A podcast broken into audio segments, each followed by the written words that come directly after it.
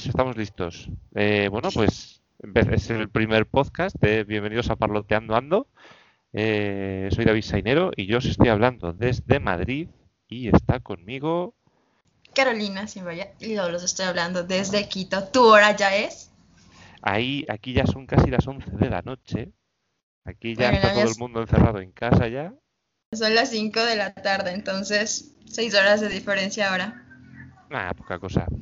Y para todos los que nos están escuchando, eh, bueno, pues hemos pensado que era interesante poder hablar de todas las diferencias que hay entre nuestras dos queridas lenguas, más allá del charco, y, queríamos juntarlas en un podcast que podamos comentar de vez en cuando, pues algunas cosillas así que veamos distintas con, bastante cachondeo, bastante marcha, eh, temas que nos parezcan de interés, sobre todo mucha comida, que nos gusta mucho el buen comer, eh, muchas expresiones. Ya sabemos que las cosas no significan lo mismo y ahora mismo puede que no, pero dentro de un tiempo, igual si podemos viajar, mm, podemos meternos en lío según que digamos.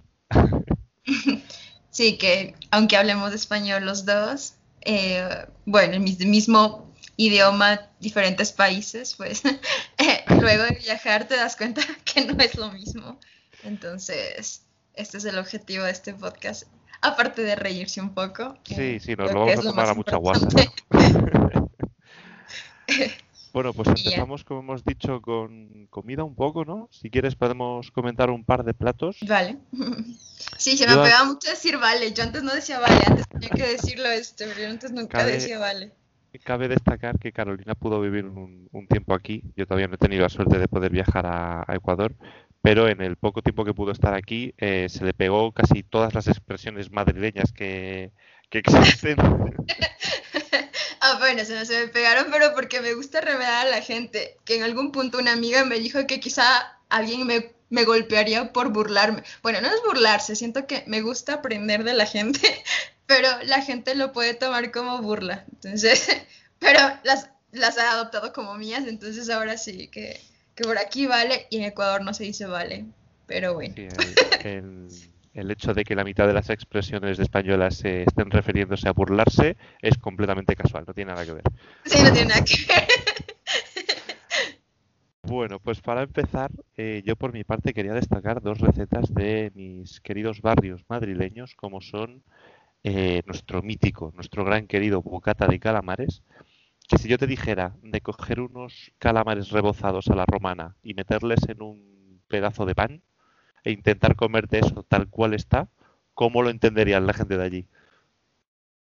Um, bueno, es que aquí yo me doy cuenta que, bueno, aquí en Ecuador somos muy de buen comer, demasiado. Y creo que tú te has dado cuenta cuando íbamos a comer y, tú ya terminabas, sentías como que too much y yo, uy, sí, hay, hay espacio para mí. Entonces, entonces creo que no, así, no haría mucha diferencia. Pues bueno, yo aquí en Ecuador hay unas hamburguesas, sobre todo donde yo estudiaba, se llama Polyburger, porque mi universidad era Politécnica. Entonces las hamburguesas, yo le ponía, bueno, patatas, papas dentro de la hamburguesa, papa cocinada, papa frita, papa en cuadritos, ensalada, y eso era que no me entraba la boca. Entonces, ah, no sé, suena muy sexual eso, pero demasiado.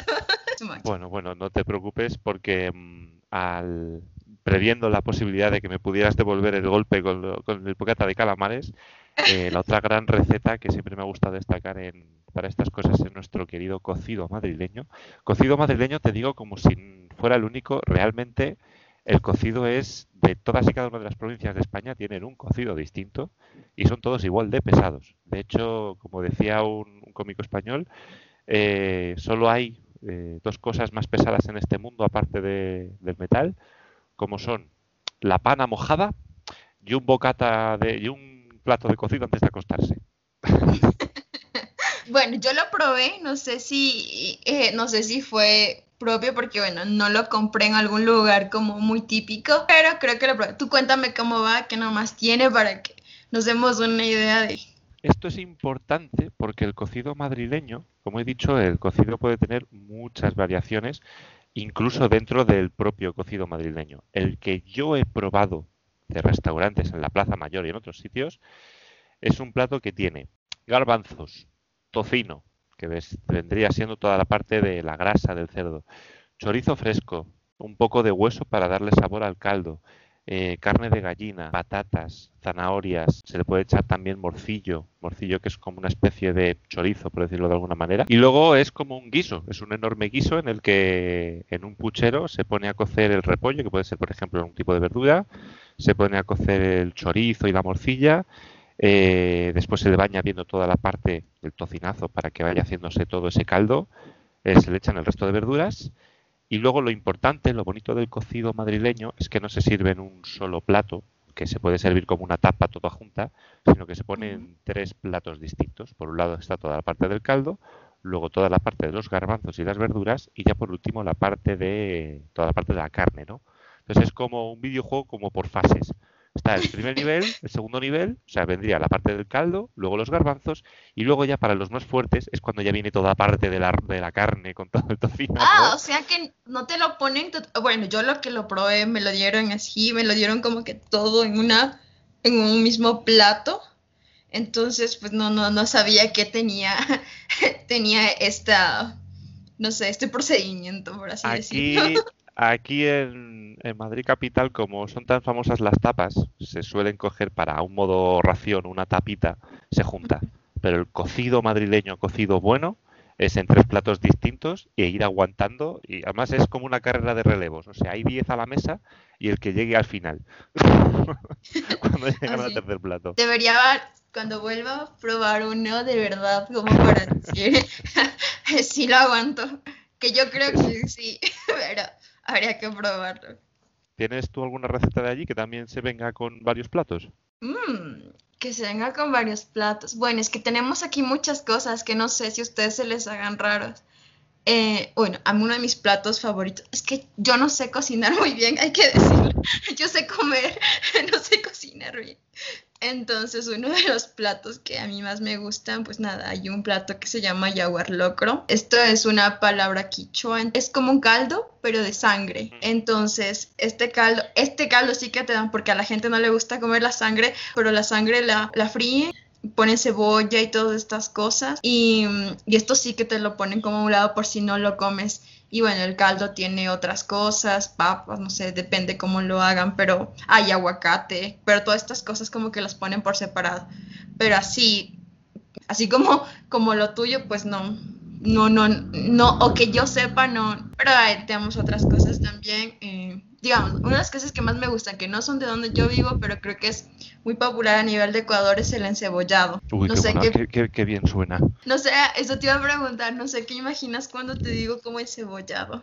Encebollado por aquí, más que plato, es una técnica de, pues eso, ¿no? De usar la cebolla en un plato como un ingrediente más. Un hígado encebollado o algunas patatas encebolladas. Vale, ya, está bien. Aquí, bueno, es un caldo de pescado eh, ah, pues no se precisamente el pescado, ajá, y tiene yuca y, y, bueno, pues aparte la cebolla está picada y, y, te la ponen encima, entonces tú la mezclas todo y esto es del encebollado. Lo más gracioso es que hay gente que como no le gusta la cebolla, pues no la, no la pide y para mí es un delito pedirte un encebollado sin cebolla. o sea, porque bueno, pues todo esto. Me encanta, es de mis cosas favoritas con esto de la cebolla aquí hay una eh, larga guerra que no sé si se comparte allí, que es la tortilla de patata. Eh, no hay decisión entre si la queremos con cebolla o sin cebolla, siempre hay ambos términos. Yo personalmente temo decir cuál es la que me gusta por miedo a que la gente luego venga a criticarme. a este nivel estamos de, de enemistad entre, entre los que quieren cebolla y los que no. Hashtag libertad de expresión con la cebolla. Bueno, de comida, eh, también habíamos pensado, el, por lo menos ir comentando en cada podcast una fiesta o evento que sea propio de cada territorio. Y yo siguiendo el hilo de, de, la Comunidad de Madrid, creo que una de las más destacadas es la fiesta de San Isidro. Es santo patrón español. Un poco para poneros en situación, San Isidro era, mm, al contrario que la mayoría de santos, que suele haber sobre todo en tierras españolas, era un señor del pueblo.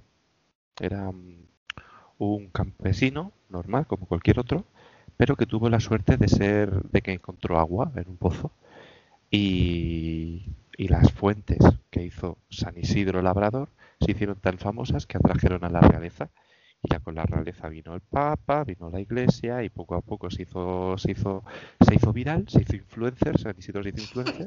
En su época. y sí, bueno, no se abrió cuenta de Instagram por temor a las represalias, pero estaba ahí ahí. Y, y nada, al final llegó un momento en el que nombraron un santo, San Isidro Labrador, que lo que empezó, lo que empezó siendo hace 50 años una escapada al río a pues a estar ahí de camping, ha acabado siendo la excusa perfecta para, bueno, menos, quitando este año, que los chavales se puedan juntar a beber exageradas cantidades de alcohol bajo el nombre de un patrón que ni conocen ni nada, pero bueno, ahí está. ¡Viva San Isidro! ¡Viva San Isidro! Y esa, esa es fiesta, ¿verdad? De, de, Madrid. La verdad es que yo no sé ni cuándo es porque con esto de la pandemia, pues eh, siempre pasaba en casa. No me enteraba de ninguna fiesta, entonces, pues nada. Está benditas fiestas porque caían en mayo, hacia mediados finales de mayo y eran perfectas, eh, por supuesto, hasta toda la parte tradicional de cómo se vestían los madrileños de entonces, que ahora la gente también eh, aprovecha ese día para vestirse de chulapos, ¿no? Pero más allá de ello, era importante porque caía en una fecha que cuadraba muy bien en una época en la que apenas hay fiestas.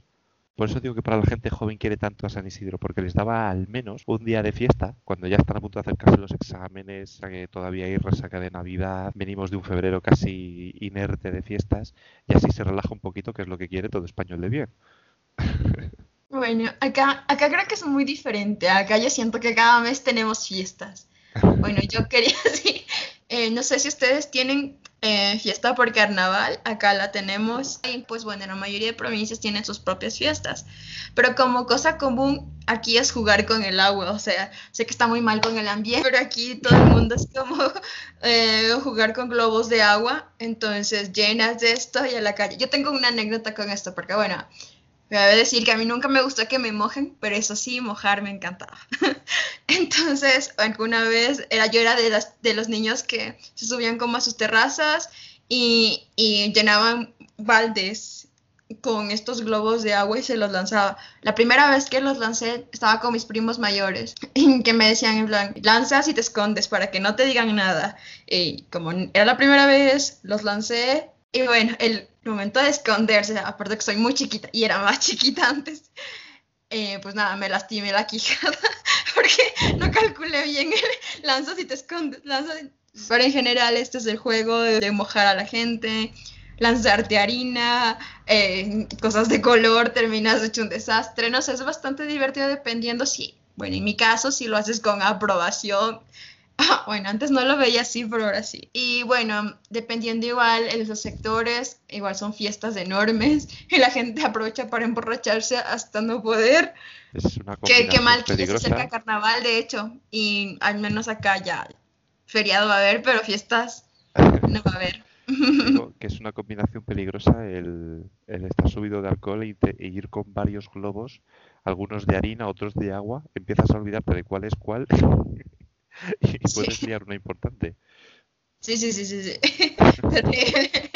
no, pero es que es que eso es lo es gracioso porque hasta botan huevos. Yo recuerdo que decía, ¿Huevos? O sea, tú lo ajá, huevos. Oye, oye, sí, sí, huevo huevos. bien dirigido hace daño, eh, cuidado. No, es que Pero exacto. qué clase de fiesta digo que esto- digo que pues, es la perfecta excusa cuando tienes un enemigo y lo ves en plan un huevazo. Me estoy imaginando uno ya con un lanzapatatas de estos, modo bazooka. Sí, justo eso. Es gracioso porque sí, ya la he visto y, y, y bueno, pues nada. Yo veía que había chicas que tenían como agua, harina, huevos y decía, eso es una torta ya en su cabeza, o sea.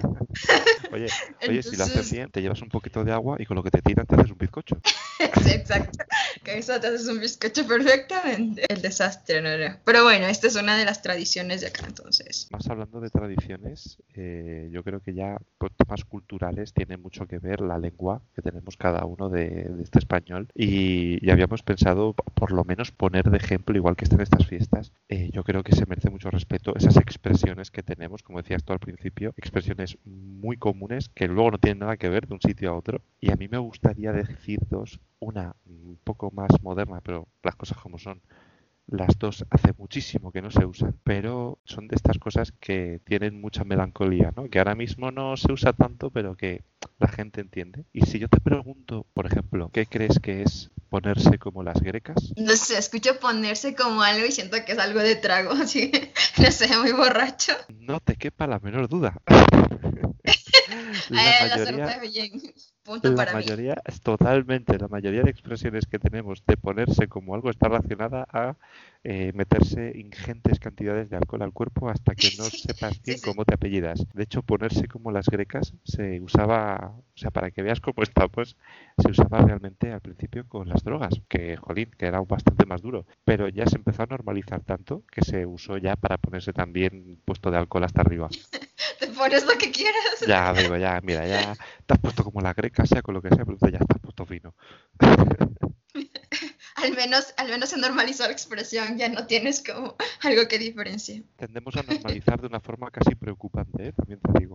Está bien. ¿Y la otra? Y la otra, que es bastante más antigua, eh, los oyentes de más de 30, incluso 40 tacos van a flipar con que una persona como yo esté diciendo esto. Pero a mí un término que intento siempre rescatar porque se dejó, se dejó de usar es cantidubi. Cantidubi. Cantidubi, aunque a primeras puede sonar a nombre del teletabi que se perdió del grupo, cantidubi quiere decir un exceso de algo. Cuando es algo cantidubi es algo que sobrepasa mucho el límite y hay mucha cantidad de algo, pero sobre todo se usa con el mola, nuestro querido mola. Cuando algo es muy molón, algo es muy chulo, se usa mola cantidubi, que quiere decir que mola incluso más de lo normal. Eh, por ejemplo, yo que sé, Rosalía. Rosalía mola cantidubi. Mm, no sé, suena, es que suena, bueno, para mí decirlo como, tal vez como en plan broma, sí, pero es que las palabras muy largas como que me cansan, tal vez ya la terminaría reduciendo, ¿sabes? Aquí, aquí no te quepa la duda de que todo esto acabamos reduciéndolas y a poder ser dándoles tres o cuatro patadas al diccionario. En Cantidubi hay algunos que se quedaron en el can y de mola can y así lo tienes que entender algunas veces, ¿eh? Ya, justo. Yo sería de esas. Está bien. Yo te voy a decir una. O sea, es un. Es que no es una frase en sí, pero es como expresiones que yo las diría como para comunicarme con mis amigos. Si yo te digo, Simón, que la man es pelada del pana, ¿qué entiendes? Creo que, fíjate que hasta... Palabra por palabra, como Simón la man es pelada del pana. Simón la man es pelada del pana. Yo creo que es Simón como para hacer referencia a alguien, porque es como un nombre para mí. La mana es pelada el pana. La man. la, lo man. La man. La man es pelada al pana. Yo digo como que es cuando quieres avisar a alguien de que se está pasando sin darse cuenta de algo. ya de lejos, ¿verdad? No. bueno, aquí en general decimos Simón es para decir sí, como sí. Entonces, sí, Simón, de toda la vida. Simón, Simón, sí, sí. Simón, Simón. Simón, Simón. Simón, Simón, exacto, Simón. Entonces yo no, no, sé si lo he usado contigo, porque ya me había pasado y como a ti ya te conocí luego de unos meses, entonces me había pasado que cuando llegué empecé a todavía a tener mi jerga ecuatoriana y no me entendían nada, entonces era como, bueno, habrá que cambiar cosas. Entonces no sé si lo usado, pero por lo general yo siempre usaba cualquier cosa para sentar, era, sí, Simón, vamos, Simón. Me gusta mucho. Aquí tenemos el vamos Rafa y pasamos del vamos Rafa al vamos Simón. no entendería si tú me dices vamos Rafa, te quedaría con que qué. ¿Quién es Rafa? Y bueno, la, bueno, cosa ecuatoriana aquí se dice la man a una chica, o sea, rarísimo, pero como que el man y la man, el chico y la chica. Entonces, man es hombre, obviamente, pero, pero bueno, aquí solo le pones el la y es chica. La man. Entonces, Simón, que la man es pelada. Si escuchas pelada, es la enamorada de alguien. Entonces, sería como que sí. La chica es la enamorada del pana, es del, del chico, o sea, de algo, cualquier persona. Tú puedes decir pana a un amigo, pero también es como decir de una manera como que más tranquila, más fresca, diría yo, como a cualquier otra persona para referirte. Entonces, para no decir como que del tipo, que aquí suena como que muy, como que muy grosero, no sé, decir como que el tipo este o, o este. Y esto que a mí algo me sorprendió, no sé, allá en España utilizaban mucho lo del tema de referirse a alguien como que esta y esto. Yo me sentí ofendidísima, como que, ¿cómo que esta? ¿Cuál esta? ¿Estás hablando de mí? La, la falta de respeto es deporte nacional. No hacemos sé, me sentí ofendida. Pero bueno, el punto es que eso, entonces como que le dices pana o panita a cualquier persona, entonces era eso, como que sería en traducción, sí, la chica es la novia de ese chico, pero es como que muy raro, traté de ponerte como una frase con muchas palabritas así. Simón, la man es la pana. ¿Cómo, cómo era? Es la Simón pelada. Es la pelada. pelada del pana. O de la pana.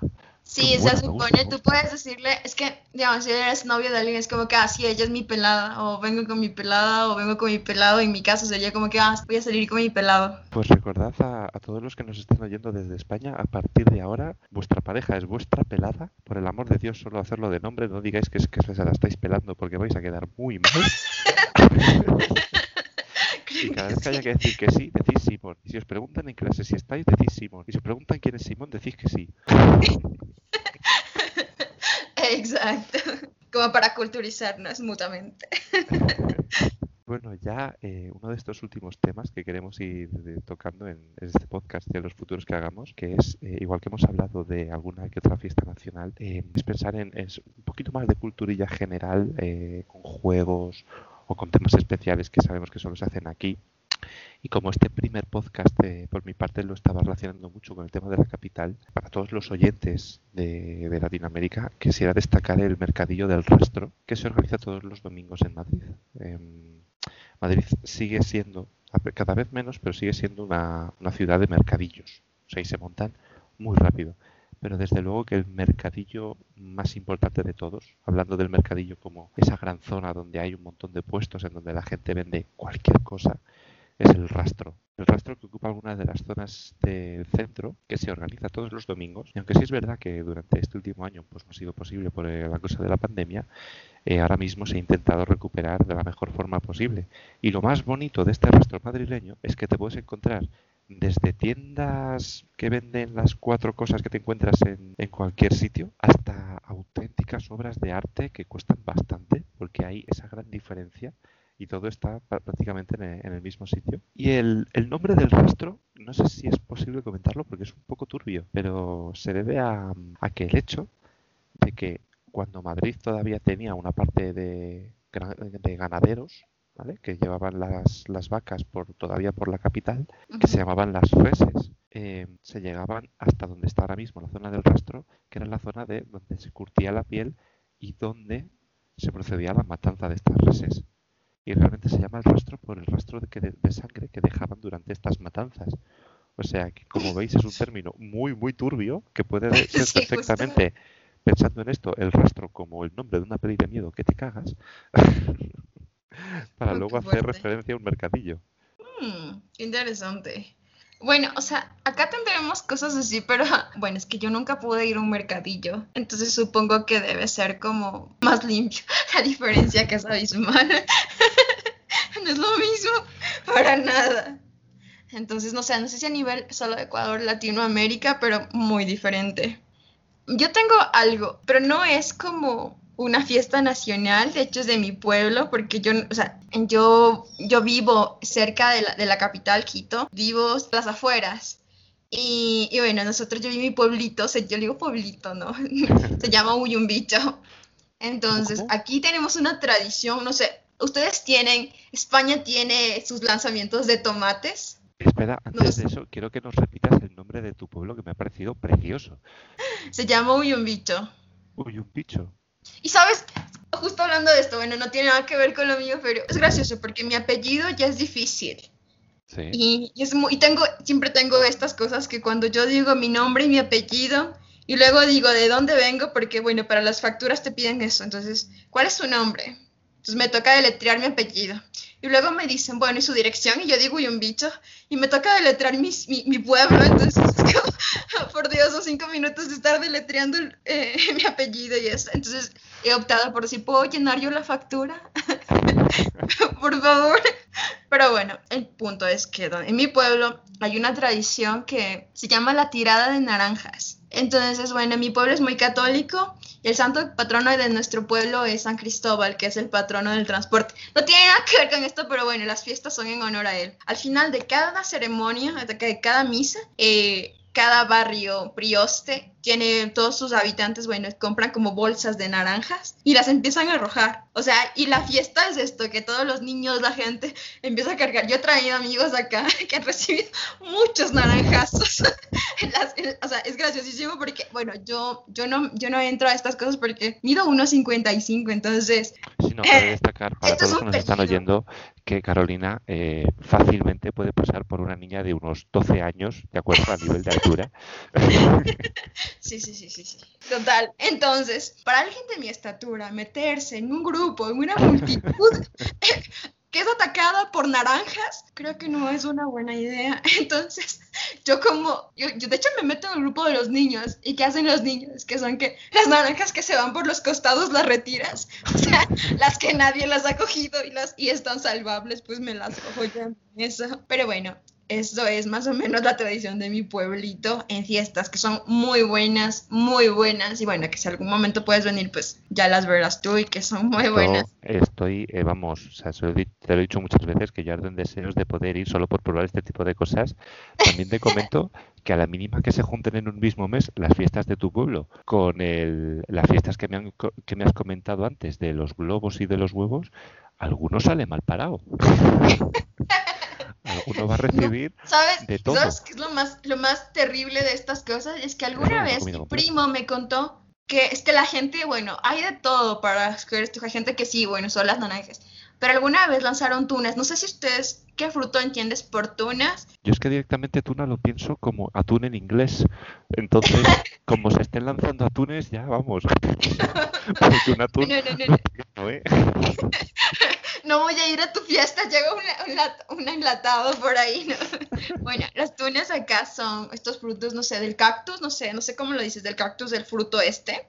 Mm. Entonces tú sabes que este fruto tiene todavía tiene una cobertura de espinos, chiquititos, pequeñitos. Entonces, creo que bueno. Te refieres, creo que te refieres a los higos chumbos, pero no sabría. Ustedes sí, sí, creo que ustedes los dicen higos, creo, no estoy segura. Pero bueno, este es el fruto del cactus, sé que es cactus y bueno, ya, el punto es que alguna vez a mi primo le lanzaron uno de estos. O sea, imagínate, terrible, o sea, solo sé que ha pasado una vez de toda la gente que, que alguna vez como que me ha comentado, pero pero ya, o sea, yo sé este antecedente y por eso también evito meterme en estas multitudes. Pero bueno, la fiesta es muy graciosa, muy, muy, muy graciosa y, bueno, al menos, bueno, esto era lo que quería contarte como para empezar. Pues, pues a todos los que quieran ir a, Ecuador, al querido pueblo de, de, Carolina, recordad llevar casco y protección de blindaje extra para sus fiestas.